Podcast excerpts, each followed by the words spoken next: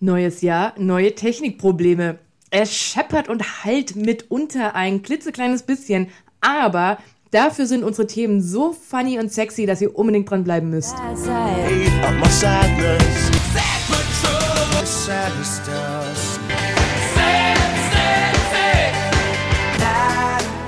Herzlich willkommen zu The Sad Millennials und neben mir sitzt wie immer Isabella Kaldart Hallöchen, und ich bin Daniel Ster aus der Online-Welt, selbstverständlich besser bekannt als Robespierre oder Robby Rojo. Robby Rojo, wie du mich Natürlich. getauft hast. Robby Rojo, ich habe direkt zwei Fragen an dich. Zwei, okay. Yes, äh, ich stelle sie dir gleich hintereinander, dann kannst du beide auf einmal beantworten. Okay. Und zwar möchte ich von dir wissen, a, weißt du, was Review-Bombing ist? Und b, trackst du deine Lektüre, also die Bücher, die du gelesen hast? Okay, ich fange mit B an, weil das die einfacher zu beantwortende Frage ist. Ähm, ich habe eine Excel-Tabelle. Natürlich hast du das als VWLer. Ja, Jeder andere Mensch, der das auf dem Computer macht, halt halt ein Word-Dokument. Nein, ich habe ich hab eine Excel-Tabelle, wo ich meine kompletten, also ich habe eine Excel-Tabelle für alle Medien und ich habe eine eigene Excel-Tabelle für Musik. Aber Bücher sind, habe ich eine Excel-Tabelle mit Autorin, Buchtitel und ob es Hörbuch ist oder nicht. Okay, das heißt, du trackst, wie du es gehört hast, aber nicht, ob du das Buch gut fandest oder nicht. Nee, genau. Äh, oder genau. gelesen hast. Ja.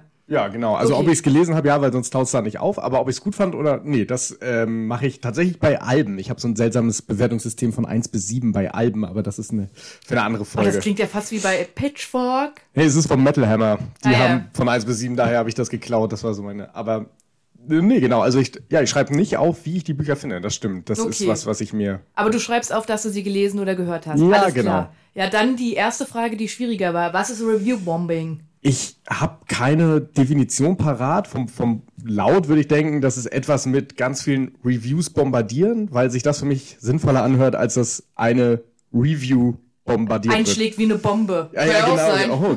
Oh, oder heißt to bomb nicht auch einfach Versagen als Ah ja, Comedian? oder so. Naja, Okay. gut. Nee, aber natürlich ist es äh, das, was du vermutet hast. Und es gibt einen guten Grund, warum ich dir diese Fragen stelle. Den wirst du mir jetzt bestimmt nennen. Richtig, der heißt Goodreads. Und zwar geht es mir darum, ich wollte schon super lange über Goodreads sprechen, weil ich das eigentlich sehr faszinierend finde. Goodreads, ganz kurz, ihr kennt es alle, ist eine Plattform, so eine Art Social Media, kann man würden es einige definieren, auf der man seine Lektüre trackt. Und das ist doch gerade zum Jahreswechsel, höre ich doch von allen Ecken, dass man diese Goodreads-Challenge festlegen will und Genau. am Ende des Jahres, wie viele Bücher man im Jahr liest. glaub ich Genau, einfach, genau. Ne? Also das gibt's und dann kann man eben Reviews, Achtung, wir kommen der Sache näher, von anderen Leuten lesen. Die Reviews sind halt zweierlei. Entweder sind es einfach eine Punktvergabe oder man kann halt auch einen Text schreiben wie eine Rezension halt. Okay, also wie ich das von jeder anderen Plattform kenne, wo ich irgendwas beurteilen kann. Richtig.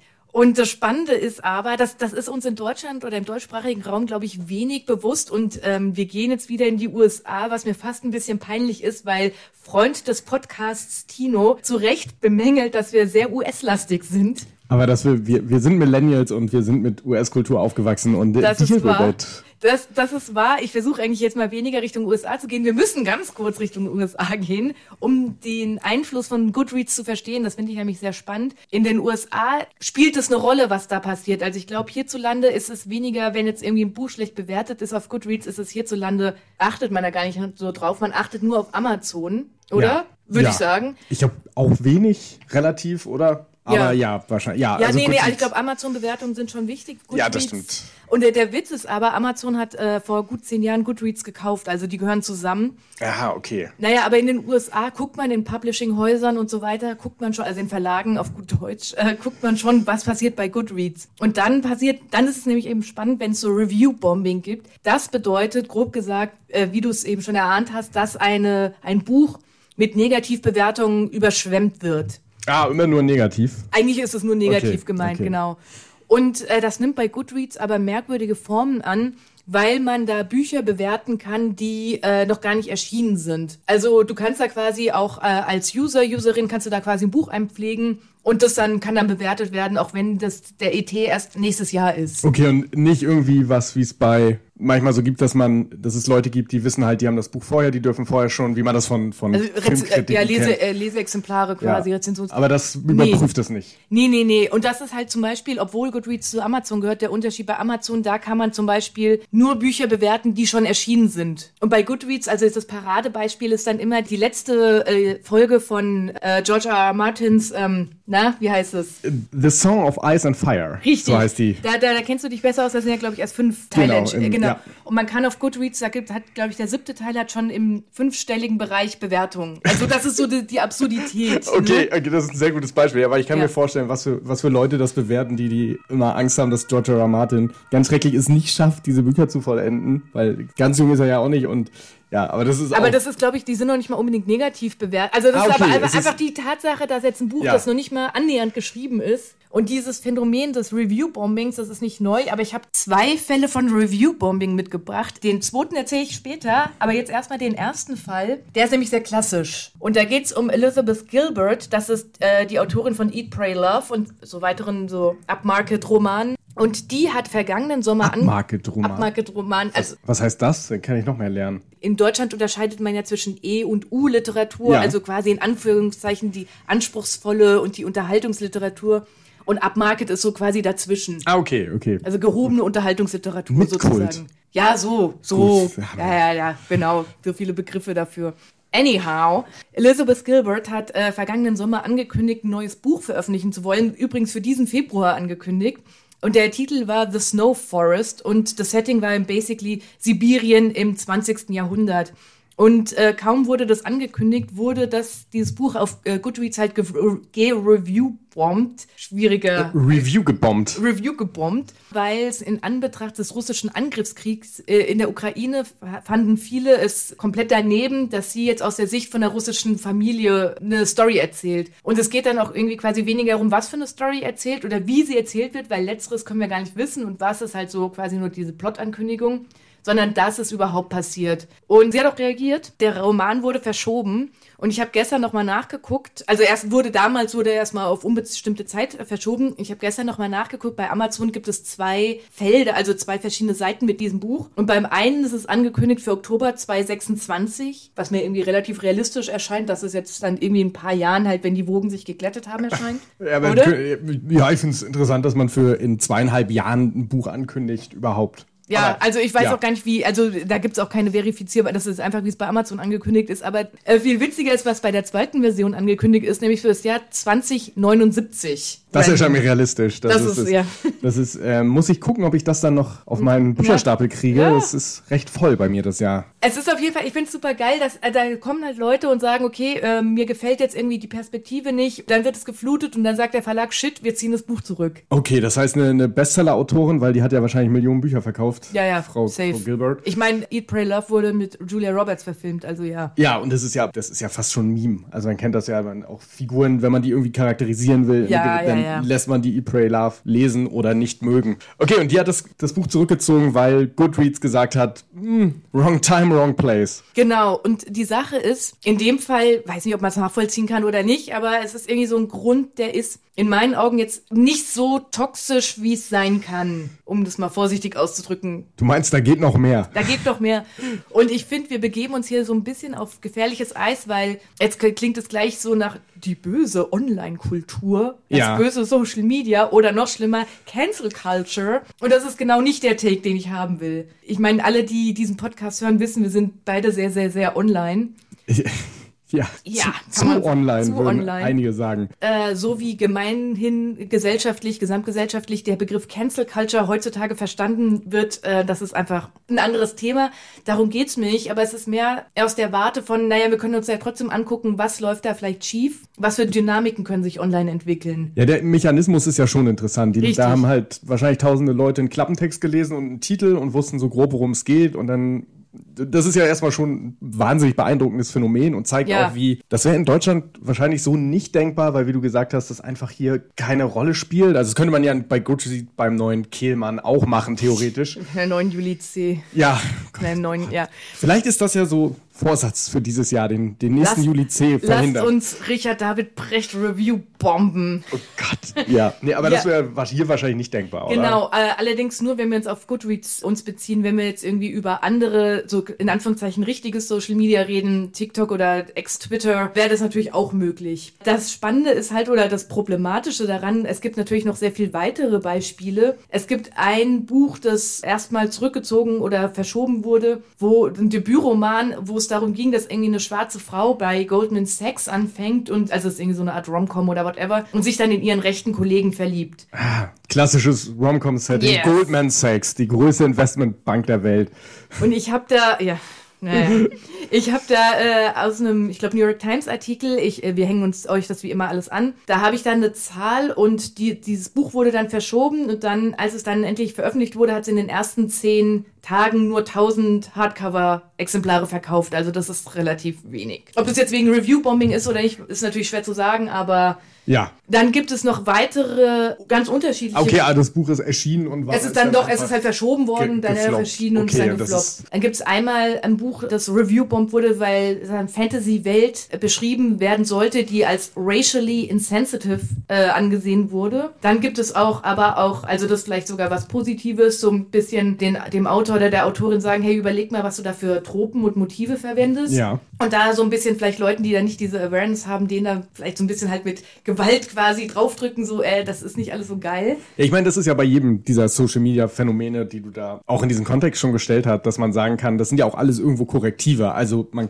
Genau. Menschen regen sich ja against popular belief nicht umsonst über Dinge auf, sondern Dinge, die sie irgendwie beschäftigen. Und wenn es dann bei so Sachen relativ viele Leute gibt, die sagen, hey, das geht gar nicht, dann kann das ja auch wirklich als Korrektiv sein, dass man als Verlag, wenn man es vorher nicht geschafft hat, vielleicht einfach mal sieht, okay, wir haben hier, waren wir vielleicht auf irgendeinem Auge blind. Ja, ja, ja. Und ähm, ja, von daher ist es einfach nur die, der Klassiker, Cancel Culture sind manchmal auch nur Konsequenzen des eigenen Handelns. Das stimmt. Wobei ich jetzt natürlich, jetzt, es tut mir leid, aber jetzt habe ich natürlich gegen das Beispiel noch zur Hand. Weil die Fälle gab es leider natürlich auch, dass Menschen aus rassistischen oder transfeindlichen, also AutorInnen aus rassistischen oder transfeindlichen Gründen, also eine, die sich Ja. mal gegen J.K. Joanne K. Rowling ausgesprochen hat, dass die dann Review bombt, Review gebombt werden. Also auch das gibt es. Also ihr seht, es hat ganz verschiedene politische oder persönliche Motivationen, Beweggründe, warum das überhaupt passiert. Und ich meine, diese zweite Sache, dass aus rassistischen, sexistischen Gründen oder politischen Gründen Bücher krass schlecht bewertet werden, das kennt man ja auch in Deutschland auf Amazon halt, wie du es ja schon gesagt Genau. hast. ne? Also da gibt's ja reihenweise Beispiele, dass da vor allen Dingen von Rechten halt irgendwelche Ja, so AutorInnen, Kampagnen quasi genau, wo dann, Ja, der Unterschied halt zu, zu Amazon ist, dass bei Goodreads halt wirklich bei normalerweise bei Büchern geschieht, die noch nicht erschienen sind, die man also deren Inhalt man nicht kennt. Jetzt habe ich noch einen aktuellen Fall, der ist ein bisschen anders, aber der ist sehr interessant gelagert und deswegen rolle ich den jetzt mal auch auf, auch wenn es ein bisschen kompliziert wird. Und zwar geht es um eine Fantasy-Autorin namens Kate Corain oder Corain. Die hatte für 2024 ihr Debüt bei einem Imprint, also auch in den USA, beim Imprint von Penguin Random House.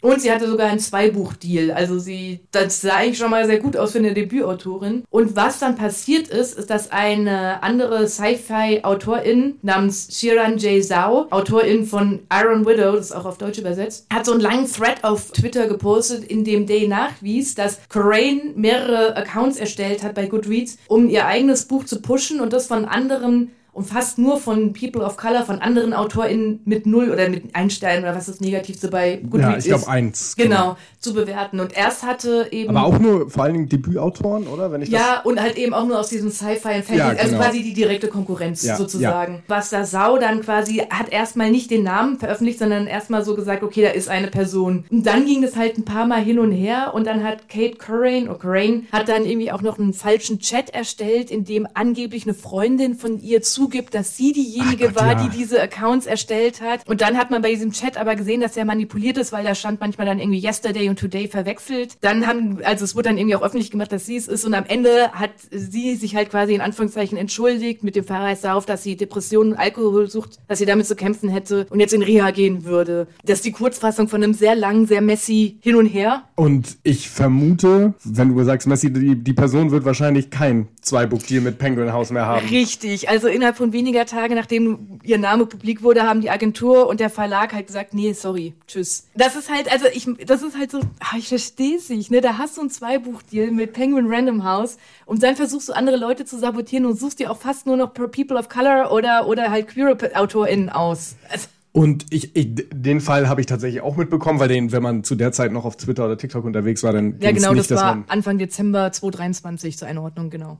Äh, das waren ja auch Leute, die wahrscheinlich ein paar Monate zuvor gesagt hätten, wir sind Freunde, Freundinnen, sondern Ja, also es kam dann irgendwie auch raus, dass die alle in einem Discord für DebütautorInnen zusammen sind oder so. Also irgendwie kannte man sich wohl Also online. Es ist, oh, es ist wirklich sehr messy. Okay, und ich meine, um das nochmal den Bogen zurückzuschlagen, das ist Ja. natürlich nur was, was nur funktioniert mit diesem Goodreads, mit dieser, mit dieser Art und Weise, wie Goodreads gebaut Genau. ist. Ne? Also das ist jetzt kein Review-Bombing, so wie wir es ursprünglich gerade eben besprochen haben, aber es ist natürlich auch eine Kritik an Goodreads, dass das möglich ist, sowas überhaupt zu machen. Also, und äh, spontan würde ich da einfach zwei Lektionen rausziehen. Die eine ist äh, vielleicht die, die nicht ganz so ernst nehmen, diese, weil wenn, Ja. wenn man, wenn es offensichtlich so leicht ist, sich mass, massenhaft Accounts, dass jemand seine eigenen Bücher oder Bücher von Leuten, die man toll findet, positiv bewirbt mit massenhaft Fake-Accounts, das ist wahrscheinlich keine Seltenheit. Ja. Also, ohne dass ich da jetzt Zahlen kenne, aber das klingt ja so, das kann ich mir schwer vorstellen, dass das die erste Person war, die das jetzt Nee, also ich meine, wir kennen das ja von, von Google, von Yelp. Ich weiß gar nicht, ob man Yelp noch verwendet wirklich. Oder eben auch von Amazon und so, dass natürlich ähm, vieles dann irgendwie die FreundInnen oder man selbst ist, was erstmal positiv bewertet ist. Und dann kann man halt auch schlecht was, man kann da schlecht was dagegen machen. Aber was man halt tun kann, ist das, was wir eben schon erwähnt haben, dass man bei Goodreads Bücher bewerten kann, die noch nicht veröffentlicht worden sind. Und Goodreads, das hat man, kann man in Artikeln äh, wie von der NYT oder vom Guardian oder so nachlesen, die sagen dann immer, ja, ja, wir ändern da was dran, aber Anscheinend hat Amazon slash Goodreads ja überhaupt keinen keinen keinen Veränderungsbedarf, weil das läuft ja trotzdem für die. Also ich habe irgendwie eine relativ aktuelle Zahl, nach eigenen Angaben haben die 140 Millionen UserInnen weltweit. Okay, das ist viel. Das ist viel und der meiste halt, die meisten So viele Menschen lesen Bücher. so viele Menschen lesen und bewerten Bücher. Bewerten Bücher, ja. Es gibt halt zum Beispiel bei, ich glaube, bei Rotten Tomatoes ist es so, wenn du da quasi als Laie deine Kritik hochlädst, dass du dann zumindest ein Kinoticket irgendwie damit angeben musst. Also das Ja, ja. ist halt, das ist jetzt nicht wirklich so die Möglichkeit, so 100% nachzuweisen, dass du da warst, aber man muss irgendwie so einen kleinen Effort schon haben. Ich finde das ganz interessant, weil das ist im, im Prinzip läuft das dieses ganze Goodreads ja an diese Online-Bewertungskultur, Bewertungsgesellschaft, dass wir alles irgendwie quantifizieren müssen. Ich habe letztens auf Twitter so ein schönes Meme gesehen, so Gott, ich hasse das Gefühl, alles quantifizieren zu müssen. Auf einer Skala von 1 bis 10, wie ne, Ja, äh, ja, ja. ja, okay, ja. Bilder nacherzählen, super. Aber nee, Ja. genau, das ist. Und was machen wir jetzt damit? Also Ja, also das ist halt die Frage. Ähm, ich habe keine gute logische Konsequenz, weil wir sehen ja offensichtlich, Goodreads hat keinen Bock dazu. Ich wollte einfach erstmal irgendwie quasi so Awareness schaffen für dieses Problem, aber ich finde es einfach sehr spannend, weil es ja schon eine Art von, naja, unsere, auch unsere beiden Interessensgebiete von irgendwie generell der Buchmarkt und die Buchbranche und dann eben Social Media und Internetkultur, das kommt da ja zusammen. Und gut, was, was ist da die Konsequenz? Man könnte Goodreads slash Amazon da irgendwie mehr zu mehr Handlung antreiben. Aber ich glaube, das interessiert nicht so wirklich jemanden. Es gibt äh, auf einer äh, Plattform, wo man Musik tatsächlich, wo, wo die Seite heißt Metal Archives und da sind so alle Metal-Bands und so. Und wenn man da eine Review zu einem Album schreiben will, dann muss man tatsächlich einen Text schreiben mit einer Mindestanzahl an Zeichen. Also nicht einfach nur eine Punktzahl Man kann nicht abgeben. einfach, und dann kann man eine Prozentzahl von 1 bis 100 abgeben, aber ich meine, das ist halt eine riesengroße Hürde und die wollen halt auch, dass da nur, nur, nur Nerds schreiben. Ja, das ist, aber das finde ich einfach zum Beispiel wäre ja eine ganz gute Lösung. Aber das wäre relativ einfach, um das zu. ja, total. Und mal davon ab, dass man vielleicht auch erst nach Erscheinen des Buches Genau, vielleicht das ist auch halt so der einfach Punkt. so eine Sperrklausel, das wäre ja auch nicht, dass man sagt so, okay, sieben Tage warten wir, damit der erste Hype oder das erste sich ge gelegt hat. Genau, und was halt auch noch möglich wäre, ich sehe, wer auf Instagram und so, da posten Leute ja oft ihre Lesestats. Und da sehe ich, dass inzwischen viele Leute kein Goodreads mehr oder das halt in Deutschland eh nicht so verbreitet ist, kein Goodreads mehr verwenden, sondern Alternativen wie zum Beispiel Reado oder so. Also es gibt, das sogar, die sitzen in Frankfurt übrigens, Äh, kurze Werbung. Also äh, ich glaube, ein Punkt ist auch, dass Goodreads nicht benutzerfreundlich ist. Seitdem Amazon das 2013 äh, übernommen hat, haben die nichts mehr an Design verändert. Und eben, das wäre vielleicht eine andere Möglichkeit, die Lektüre zu tracken und zu bewerten mit Anbietern, die nicht an Amazon gekoppelt sind. Ja, und vielleicht auch einfach dem gar nicht mehr so viel Beachtung schenken. Ja, das ist vielleicht auch noch die Sache. Ich glaube, je mehr so Fälle es gibt, desto we weniger wichtig werden sie. Ja, und es ist natürlich auch eine Möglichkeit, wo eine relativ kleine Gruppe relativ viel Einfluss nehmen kann, weil wenn da 500 Leute koordiniert sowas machen, wirkt das natürlich gigantisch in einem Vergleich, wenn man denkt, aber gerade in den USA verkaufen sich halt Bestseller dann wirklich ja noch 10, Ja. hunderttausende Male. Die Sache ist die und die letzte Lösung, die ich noch hätte, dass wirklich die Verlage sich zusammenschließen und sagen, okay, wir ziehen all unsere Bücher von Goodreads raus, zum Beispiel. Ich erinnere mich an einen Fall äh, in, den, in Frankreich vor ein paar Jahren, wo Hachette äh, irgendwie gesagt hat, ne, das ist ja einer der größten Verlage in Frankreich, okay, wir, wir, wir verkaufen unsere Bücher einfach nicht über Amazon. Und wenn wenn es da irgendwie so einen Zusammenhalt von den Verlagen gibt, dann könnte man wirklich was gegen Amazon tun, aber das geschieht ja offensichtlich nicht. Vielleicht ist das sogar so der, der Schluss oder die Konklusion, die wir ziehen können aus diesem Gespräch. Jetzt Verlage, schließt euch zusammen, dann habt ihr auch eine Chance gegen Amazon. Ja, es gibt ja, jetzt muss ich noch kurz, es gibt ja, Ja. das schöne, das Trittbrettfahrerverhalten. Das ist eine, ein Konzept aus der VWL, wo man Of einfach course. sagt, wenn, es gibt Situationen, in denen haben einzelne Menschen Anreiz, wenn alle anderen was unternehmen, Mhm. nichts zu machen. Zum Beispiel, wenn alle anderen auf der Welt Geld für Klimaschutz ausgeben würden und darauf achten, dann müsste ich keinen machen, weil ob ich jetzt was mache oder nicht, rettet Ah, das ich Klima hätte nicht. das, ich hätte das Phänomen gerade anders gedacht. So, wenn einer anfängt, dann machen andere mit. Nee, nee, nee, es ist genau das Gegenteil. Okay. Das ist so, wenn ähm, die, ob ich jetzt ein Ticket in der Bahn ziehe, davon wird die Bahn nicht pleite gehen. Wenn es niemand mehr macht, dann fehlt denen Geld. Mhm. Ja. aber wenn der Einzelne, die, die Handlung des Einzelnen hat kein Kon keine Konsequenz. Das heißt, die, es hätten natürlich dann gerade die großen Verlage, wenn alle anderen sich zusammenschließen, einen Anreiz als Einzige da weiter zu vertreiben, weil man dann nur noch ihre Bücher da bekommt. Mhm. Ja, das heißt, oh Gott, okay. Also, wir sehen schon, wir werden keine Lösung finden, aber wenigstens haben wir diese, ich finde das einen interessanten wenigstens Fall. haben wir das Problem verstanden. wir haben das Problem verstanden. Das war die Problemanalyse, keine Lösungsfindung. okay, das heißt, äh, hast du einen Goodreads-Account? Letzte Frage, das interessiert mich. Ich habe einen, so passiv, wie ich Okay. überall in, auf jeder Website einen Account habe, aber ich, nee, ich nutze den nicht. Ich, ich tracke meine Lektüre in der Tat in einem Word-Dokument. Ach, das ist so Full Circle. yes. Das ist doch toll.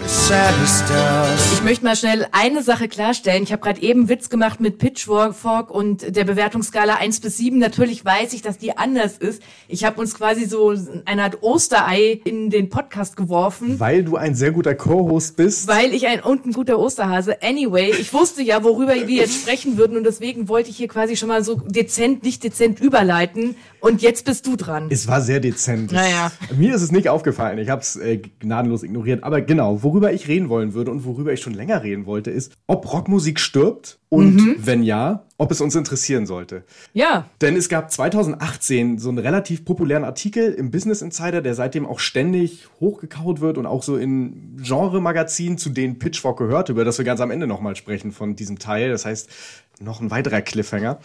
In dem hieß es, dass 2018 das erste Jahr in der Geschichte der USA war, in dem Hip-Hop Rockmusik als erfolgreichstes Genre, Musikgenre abgelöst hat. Und die haben das gemessen über Albumverkäufe, über Streams, über Tour-Ticketverkäufe. Und zu Rockmusik zählt auch sowas wie Ed Sheeran oder Coldplay. Das heißt, wir haben eine breite Definition eine sehr von breite Definition von Rock. Und seitdem geht es ja darum, dass Rock stirbt. Corona hat das alles nicht verbessert. Ich wollte einfach mal darüber reden. Äh, Ist das tatsächlich so? Ich muss dazu sagen, eigentlich wunderte es mich, dass es erst 2018 so weit war. Aus zwei Gründen. Erstmal so ganz subjektiv in meiner Wahrnehmung ist Rock einfach nicht mehr so präsent. Aber gut, wenn wir Ed Sheeran dazu zählen, dann ist es vielleicht was anderes. Und weil ich letztes Jahr einen Artikel gelesen habe in der New York Times, äh, in der die Frage gestellt wird, ist Maneskin die letzte Rockband? Und in diesem Artikel heißt es, dass in der Tat die, das letzte Lied, das unter der Kategorie Rock lief, Nickelbacks How You Remind Me war, womit wir eigentlich wieder bei unserem allerersten Podcast-Thema wären. Full Circle. Endlich wieder Nickelback. 2001. Nickel 2001, das sind inzwischen 23 Jahre. die letzte Rock Nummer 1. Und da sieht man auch ein Problem, weil Coldplay hatten danach natürlich Nummer 1. Also es geht immer darum, auch wie, charakter- Wie- ja. Kategorisiere ich das.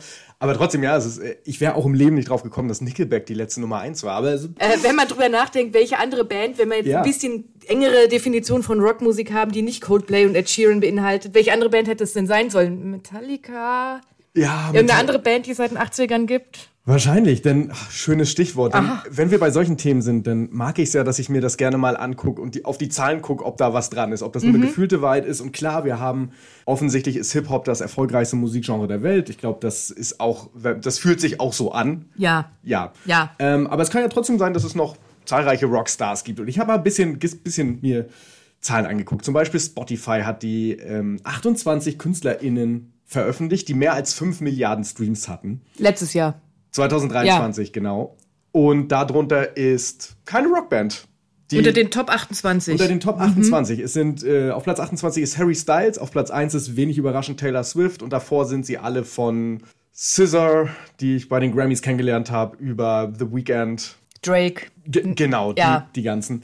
Und die erste Rockband, ihr seht meine Fingerquotes, Airquotes nicht, ist äh, Imagine Dragons, Hm, ja, ja. die auch, ich kenne, die eigentlich für mich nur ein Meme sind für schlechte Rockmusik.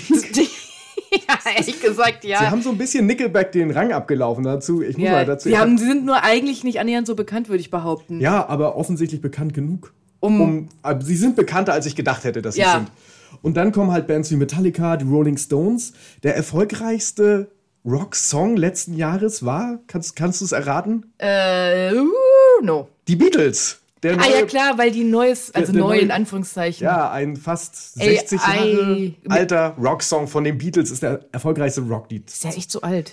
Also irgendwie aus Ja, auf jeden Fall, auch genau. immer. Nur für just in case, für die, die es nicht wissen, äh, John Lennon hatte das quasi auf Kassette aufgenommen und man konnte aber nie seine Stimme mit der Gitarre oder was auch immer damit Ja, aufgenommen stimmt, hat, genau. konnte man nicht voneinander wirklich trennen äh, mit technologischen Mitteln und das geht dank AI und deswegen ist es sozusagen der letzte jemals existierende authentische Beatles-Song. Ja, Authentische der auch, Anführungszeichen. es ist ein gutes Lied. Es, ist, Oh. ein, es ist ein Beatles-Song, aber Ja, es ist ein Beatles-Song. er ist okay. Ich- Okay, ich- aber Beatles, Rock, Beatles Nummer eins. Der, ja, und ansonsten, wie gesagt, die, die Großen. Und wir haben es, dann habe ich nochmal geguckt, weil Streaming ist alterstechnisch sehr stark verschoben. Also Menschen zwischen 18 und 39 streamen und Menschen über 40 tendenziell weniger, als Ja. in der Bevölkerung vorhanden sind. Deswegen habe ich mir nochmal ähm, die erfolgreichsten Rocktourneen angeguckt. Das heißt, wo, wo Geld ausgegeben Mhm. wird tatsächlich für das Jahr 2022, ähm, weil es fürs letzte Jahr keine Daten gibt noch nicht. Okay. Auf Platz 1 sind die Rolling Stones. Ja. Auf Platz 2 sind Ja. die Red Hot Chili Peppers. Ah, ja. Auf Platz 3 sind Mötley Crew mit Def Leppard. Okay. Es ist Also keine Band, die nach 1982 oder wann auch immer die Red Hot Chili Peppers sich gegründet haben, gegründet wurde. Die Red also, Hot Chili Peppers sind die Youngsters in dem. Geil. Ja, und das ist so ein bisschen. Es bestätigt ein bisschen die, die Ahnung, die, die ich hatte. Es gibt keine, keine erfolgreichen, kommerziell erfolgreichen Nachwuchs-Rockbands. Und woran liegt es? Ich würde noch, bevor ich argumentiere, woran es liegt, Ja. möchte ich noch, du hast es schon erwähnt, auf Manneskin eingehen. Ja.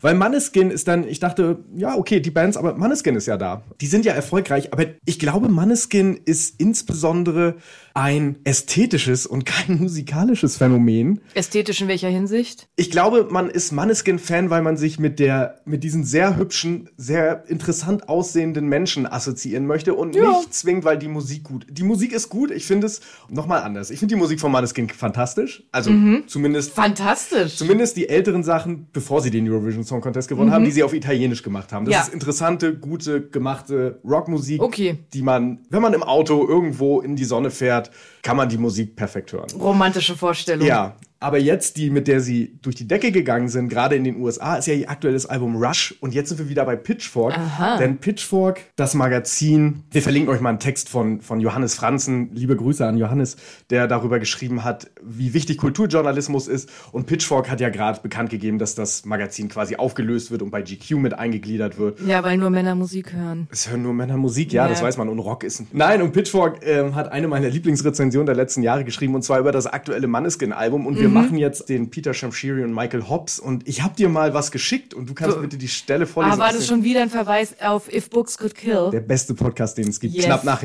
knapp nach unserem, aber. Der beste war- englischsprachige. Der beste Okay, englischsprachige. Und ich habe dir eine Stelle aus der Pitchfork Review geschickt, weswegen es so schade ist, dass Pitchfork kaputt geht, weil die, der Verriss des Manneskin-Albums ist grandios. Und Maneskin are from Rome, a city famous for a thousand things before you get to good rock music. Can they conquer the world? asked the New York Times. And Rush, the first album recorded mainly in English, is absolutely terrible at every conceivable level. Vocally grating, lyrically unimaginative, and musically one dimensional. It is a rock album that sounds worse the louder you play it. ja. Wow. Let's talk about Verrisse. Ja, aber uff. Und das Album ist wirklich schlecht. Also das ist, man muss sich mal diese Lyrics angucken. Es ist, als hätte es ein Also, Achtjähriger Du geschrieben. meinst, Pitchfork war nicht arrogant, sondern Pitchfork absolut 100 Prozent. Spot on. Ja. Spot on. Das Album Okay. ist, ähm, ja, es ist nicht gut produziert, es ist nicht gut geschrieben und deswegen glaube ich tatsächlich, es ist bezeichnend, dass die erfolgreichste Rockband, die in diesem Jahrtausend gegründet wurde, eine ist, die vor allem durch ihre ästhetische Präsentation lebt und das zu Recht und das ist ja auch ein Teil von Rockmusik, ne? Das Ja, ja, der durchaus. Und äh, dieser Text, in dem du vorhin auch schon zitiert hattest mit äh, Nickelback Nummer 1, der, Mhm. der beschreibt dieses Maneskin-Phänomen und den packe packen wir euch in die Shownotes. Der ist wirklich ganz interessant, wie diese Band aus Italien zu diesen globalen Superstars geworden ist. Das passiert nun auch nicht mit jedem Eurovision Song Contest Gewinner. Ja, wahrlich. Und genau, das ist ganz interessant. Aber es ist eben auch die einzige Band, die mir einfällt. Die in den letzten 20 Jahren irgendwie halbwegs erfolgreich war. Als Rockband, ja, dann kommt man Außer denen, die, die eben aus den 60ern Genau, und 80ern sind. Man kommt ja schnell zu so Bands wie One Republic, die aber ja auch eher so diesen Radio-Pop-Rock machen, Ja. die jetzt nicht. Aber so richtige Rockbands waren halt die letzten großen neuen, wahrscheinlich wirklich diese Nu-Metal-Bands der frühen 2000er. Als, Was dann auch wieder 20 Jahre her ist. was auch 20 Jahre her ist. Und äh, deswegen, woran liegt das? Ja, woran liegt das? Erzähl mal. ich habe drei Thesen Drei, mitgebracht. ah, absolut, Drei shoot, shoot. Thesen. hau Und raus. du äh, sagst mir, was du davon hältst. These 1. These Nummer eins ist auch ein Artikel, den ich im Atlantic gelesen hat. Old Music kills New Music. Okay, was ist New Music? New Music ist kategorisiert als Musik, die in den letzten 18 Monaten veröffentlicht wurde. Dann ist Rolling Stones sind so richtig old Music. Das ist richtig Old Music, genau. Und in diesem Text, der ist schon von 2001, geht es im Prinzip darum, dass der Markt für 2021. 2021, danke. Ähm, dass der Markt für alte Musik immer größer wird. Dass inzwischen in den USA 70 Prozent der gespielten, gestreamten Lieder Old Music sind. Und zu New Music, dass der Anteil von New Mu- Music tatsächlich nur noch bei 5% der Streaming-Lieder liegt. Das heißt, es gibt ja noch so eine Kategorie dazwischen, die ist jetzt wurscht. Also es gibt dann, man kann auch zwischen Old und New Music, ist auch egal. Aber dass nur 5% der gespielten Musik überhaupt New Music ist. Also überhaupt 18 Monate oder jünger. Genau, das heißt, und dieser Marktanteil wird kleiner. Also der war vor zehn Jahren noch mehr als doppelt so groß. Also vor fünf Jahren war er noch mehr als Okay. doppelt so groß. Das heißt, es gibt theoretisch durch das Internet immer mehr Musik, Ja. neue Musik, aber es gibt immer weniger Platz dafür, weil die Leute alte Musik hören. Und das ist zum Beispiel, Aber aus Nostalgiegründen oder warum? ich weiß es nicht, guck dir Stranger Things an, wie Running Up That Hill auf einmal zum Riesenhit wurde. Jetzt bei Saltburn haben wir Murder on the Dance Floor. Murder on the Dance Floor. Und es ist schon auch mein Eindruck, dass das auch in jüngeren Generationen jetzt diese, dass man sich nicht mehr so stark über neue Musik identifiziert, sondern dass auch einfach viel ältere Musik gehört wird. Aber andererseits hatten wir das auch schon. Ich erinnere mich daran, dass wir, als wir so Teenies waren, auch Bob Marley und Led Zeppelin gehört haben und das irgendwie cool war, cooler war als was Aktuelles. Das stimmt, aber ich glaube trotzdem, dass es, also das ist mein Eindruck und was diesem Artikel zumindest in den Zahlen auch wieder, dass es immer mehr alte Musik gibt. Und ich glaube, ein Punkt ist noch, dass das Angebot an alter Musik natürlich auch wächst. Wenn man jetzt Ja, sagt, gut. dass alles, was interessant ist, ab den 60ern ist, gab es in deiner Jugend halt fast 40 Jahre neue Musik, äh, alte Musik. Warte, muss, ich muss rechnen. Ja. Und inzwischen gibt's halt über 60. 60, Jahre und Ja. gerade die letzten 30 Jahre sind ja deutlich dichter an unseren Hörgewohnheiten. Ja, es ist okay, aber, ja. ne, aber das ist die, die eine These, dass einfach es weniger Platz für neue Musik gibt und Okay. dementsprechend auch weniger Platz für neue Rockmusik. Was ist deine zweite These? Meine zweite These ist das böse Internet und die technologische Entwicklung. Ah, sind wir schon wieder beim bösen Wir Internet. sind beim Geil. bösen Internet. Aber gar nicht mal als Kritik am Internet, sondern man würde ja im ersten Moment denken, okay, es ist viel einfacher, heute neue Musik zu vertreiben. Ne? Dass man einfach alleine in der Lage ist, als Band die Musik ins Internet zu packen und zu Ja. sagen, hier und. Ich glaube, das hat auch gestimmt, gerade in diesen 2000ern, die MySpace-Ära. YouTube-Kanal oder so. Genau, aber ich glaube, was eben auch passiert ist, es ist natürlich deutlich einfacher, als Einzelperson Musik zu machen. Man braucht keine Band mehr, mit Ja. der man sich koordinieren muss. Man kann sich einfach ein paar Beats mischen, relativ einfach online. Man kann äh, dann einfach zu Hause sich aufnehmen, man kann elektronische Musik alleine zu Hause machen. Mhm. Und diese Bedarf an Bands ist einfach nicht mehr da. Und es ist natürlich viel anstrengender, sich mit vier, fünf Leuten zu koordinieren Ja. oder erstmal einen Schlagzeuger zu finden oder eine Bassistin zu finden, wenn ich nur singen kann oder nur Gitarre spielen Ja. kann oder wie auch immer. Und ich glaube, Corona hat das nochmal verstärkt, weil da ging es einfach nicht, dass man zusammen jammt, dass man sich irgendwo kennenlernt. Und da haben, glaube ich, viele Leute angefangen, einfach für sich alleine Musik zu machen. Und das ist natürlich was, was ein Problem für RockmusikerInnen ist. Ja, ja, ja, okay. Ich bin ganz relativ überzeugt. Aber was ist deine dritte These dann? Und meine dritte These ist ähm, leider, das Ende der Rockmusik liegt am Ende der Live-Shows. Mhm. Und das gerade zum einen nicht nur während Corona, aber auch seitdem Rockbands verdienen mit Touren keine Geld, kein Geld mehr, vor allen Dingen kleinere Bands. Lange hat man ja gesagt, okay, man, das Streaming hat Alben, Plattenverkäufe kaputt gemacht, aber dafür verdient ihr beim Touren. Aber inzwischen, dadurch, dass die Venues selbst so in diesen Krisen sind und zum Beispiel höhere Teile vom Merch haben wollen, sie wollen höhere ähm, quasi Grundgebühren, dass da überhaupt gespielt werden kann, bleibt immer weniger für die Bands hängen. Und wenn man dann mit zwei oder drei Bands durch Europa oder die USA tourt, dann bleibt am Ende für jeden einzelnen Musiker, jede einzelne Musikerin natürlich wenig Geld übrig. Aber Gegenfrage, ist das nicht genauso bei Pop- oder Hip-Hop-Artists?